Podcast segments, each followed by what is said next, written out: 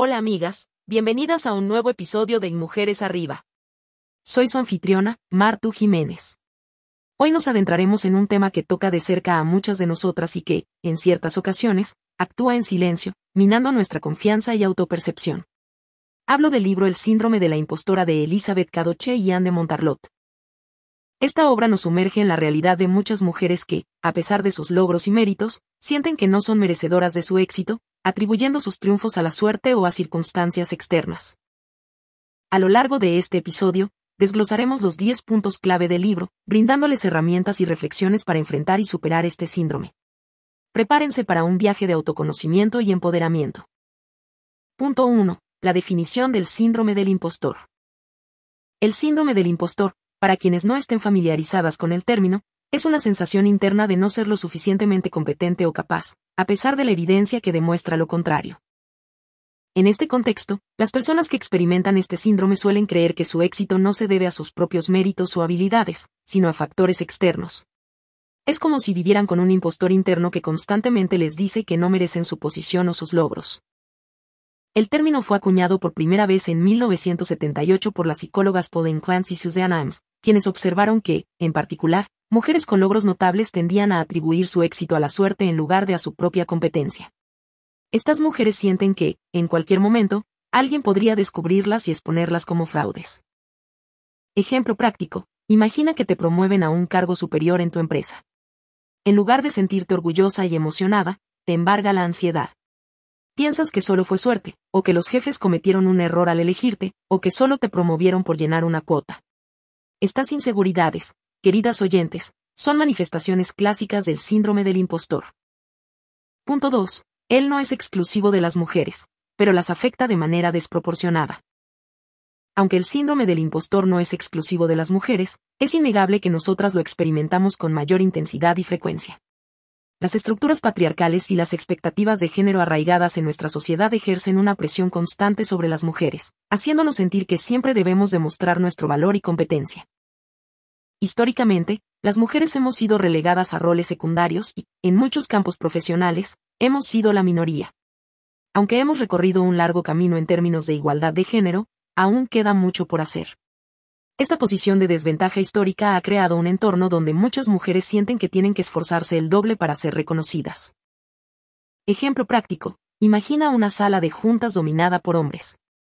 Una mujer en esa sala podría sentir que tiene que hablar más alto, ser más asertiva o incluso ocultar su feminidad para ser tomada en serio. Cada vez que expone una idea, podría preguntarse, ¿están de acuerdo conmigo porque realmente creen en lo que digo o simplemente están siendo corteses? La realidad es que las mujeres no solo enfrentan desafíos externos, sino también internos. Esta lucha interna, alimentada por el síndrome del impostor, puede ser una barrera adicional para alcanzar nuestro verdadero potencial. Punto 3. El perfeccionismo. El perfeccionismo es una faceta intrincada del síndrome del impostor. A menudo, las mujeres sienten que si no pueden hacer algo perfectamente, entonces no deberían hacerlo en absoluto. Esta tendencia no solo se refleja en el ámbito laboral, sino también en la vida personal y en las relaciones. El perfeccionismo puede ser paralizante. Nos impide asumir riesgos, probar cosas nuevas o simplemente avanzar porque tememos no hacerlo perfectamente. Esto puede estar arraigado en la idea de que las mujeres, para ser vistas como iguales o competentes, deben ser infalibles. Un estudio de la Universidad de Boston encontró que, mientras que los hombres tienden a postularse para trabajos cuando cumplen con el 60% de los requisitos, las mujeres, en general, esperan cumplir el 100% antes de considerar la postulación. Esta disparidad no es una cuestión de competencia, sino una manifestación del perfeccionismo alimentado por el síndrome del impostor.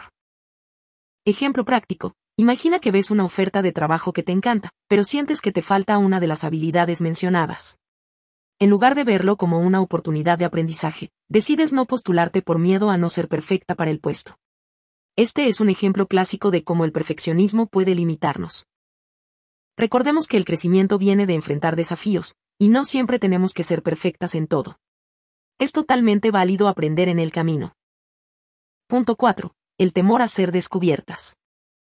Uno de los sentimientos más angustiantes asociados con el síndrome del impostor es el temor constante a ser descubierta. Las personas que padecen este síndrome viven con la ansiedad de que, en algún momento, alguien señalará y expondrá su supuesta incompetencia. Esta preocupación no se basa en la realidad de su competencia, sino en la percepción distorsionada de sí mismas. Un artículo publicado en la revista Journal of Behavioral Science reveló que este miedo a ser descubierto es más prevalente en mujeres que en hombres, especialmente en entornos profesionales dominados por hombres o en situaciones donde las expectativas son altas. Ejemplo práctico. Imagina que te invitan a dar una conferencia sobre tu área de especialización. A pesar de tener años de experiencia y conocimientos sólidos, sientes un nudo en el estómago. Temes que durante la sesión de preguntas y respuestas, alguien haga una pregunta que no puedas responder y todos se den cuenta de que eres un fraude. Este temor puede hacerte rechazar oportunidades valiosas y limitar tu crecimiento profesional. Es fundamental reconocer que todos, en algún momento, enfrentamos situaciones nuevas o desafiantes. No saber algo no nos hace impostoras. En lugar de temer la exposición, podemos abrazar el aprendizaje continuo y la adaptabilidad como parte esencial de nuestro crecimiento. Punto 5. No minimizar los logros. Una característica común entre quienes padecen el síndrome del impostor es la tendencia a desestimar o minimizar sus propios logros. En lugar de reconocer y celebrar sus éxitos, tienden a atribuirlos a factores externos, como la suerte, o a pensar que cualquier persona podría haber hecho lo mismo en su lugar. Un estudio publicado en The Council in Psychologist destaca que muchas mujeres, al enfrentarse a logros significativos, no los atribuyen a sus habilidades o esfuerzos, sino a factores externos o circunstanciales. Esta minimización de logros puede llevar a una baja autoestima y a no postularse para oportunidades que están bien merecidas. Ejemplo práctico. Imagina que después de meses de arduo trabajo, logras cerrar un contrato importante para tu empresa. En lugar de sentirte orgullosa, piensas, Solo tuve suerte de que todo saliera bien o cualquier otra persona en mi posición habría hecho lo mismo.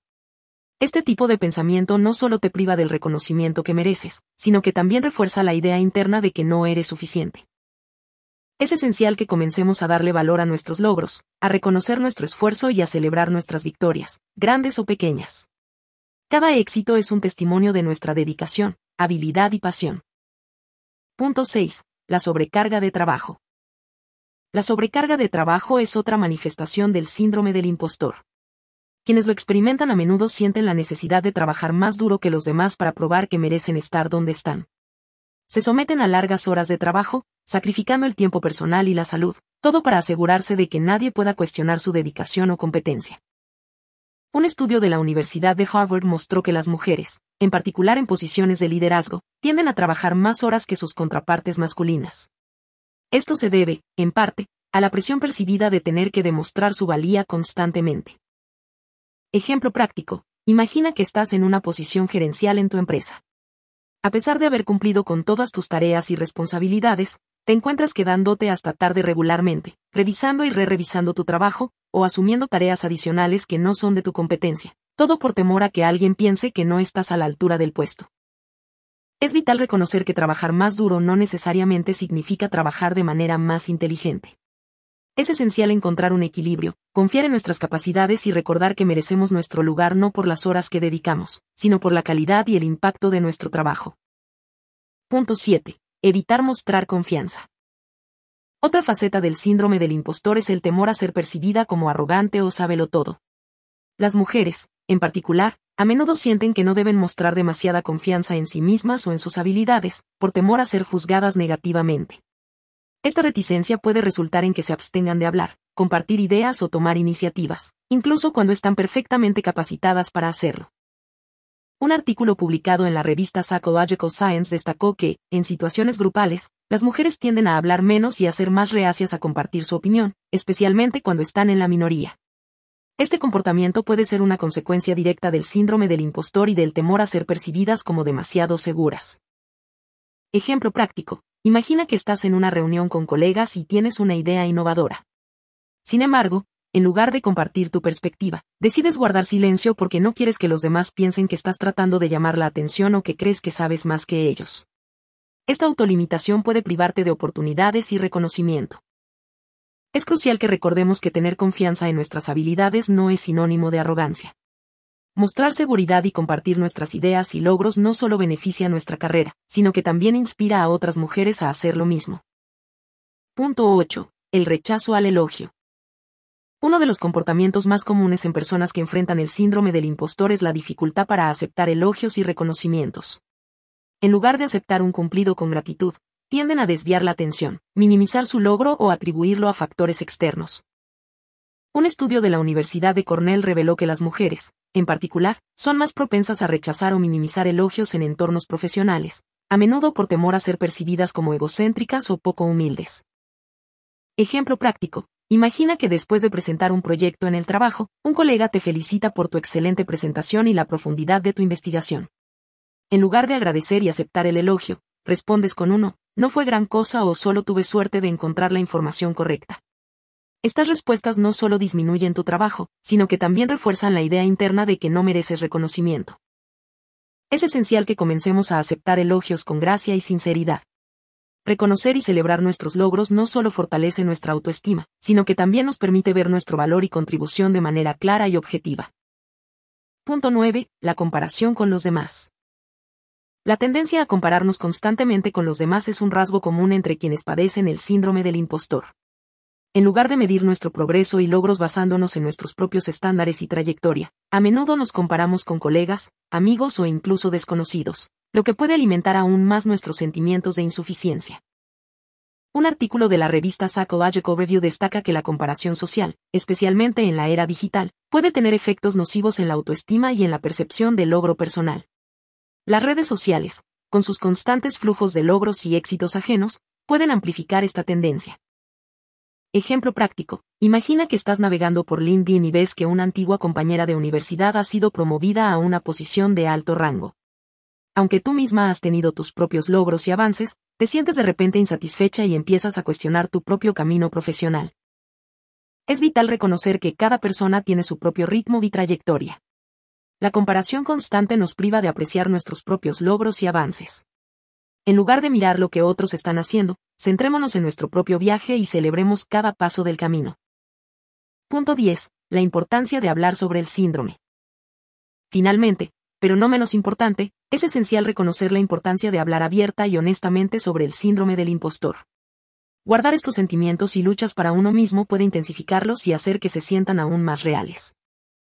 Un estudio del International Journal of Behavioral Science encontró que compartir experiencias y sentimientos relacionados con el síndrome del impostor puede ser terapéutico y ayudar a las personas a darse cuenta de que no están solas en esta lucha. Además, al hablar sobre ello, podemos encontrar estrategias y herramientas para combatir estos sentimientos. Ejemplo práctico. Imagina que en una reunión de equipo, una colega comparte sus inseguridades sobre liderar un nuevo proyecto. Al abrirse, otros miembros del equipo también comparten sus propias experiencias, creando un ambiente de apoyo mutuo.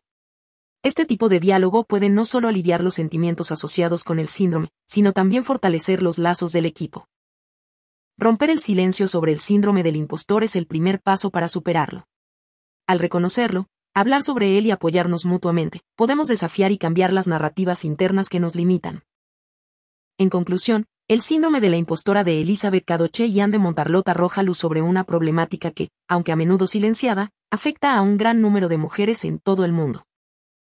Este libro no solo nos muestra el alcance y las manifestaciones de este síndrome, sino que también nos ofrece herramientas para enfrentarlo y superarlo. Es una llamada a reconocer nuestro valor, a dejar de lado las dudas infundadas y a abrazar nuestros logros y capacidades con orgullo y confianza. Cada historia compartida y cada estrategia propuesta nos recuerda que, aunque el camino hacia la autoaceptación puede ser desafiante, no estamos solas en esta lucha. Juntas, podemos cambiar la narrativa, apoyarnos mutuamente y construir un mundo donde todas las mujeres se sientan empoderadas y libres de autoimposiciones. Para cerrar, como siempre hacemos, te recuerdo que este episodio solo ha tocado la superficie de la rica y profunda investigación presentada en el síndrome de la impostora. Por ello, te animo a sumergirte en la lectura completa de este libro esencial. En la descripción encontrarás un enlace para adquirirlo. Nunca olvides que, aunque los resúmenes pueden ser reveladores, la verdadera sabiduría reside en las páginas completas de cada obra. Te garantizo que esta lectura será un bálsamo y una guía para todas las mujeres que buscan encontrarse y empoderarse. Nos vemos en el próximo episodio.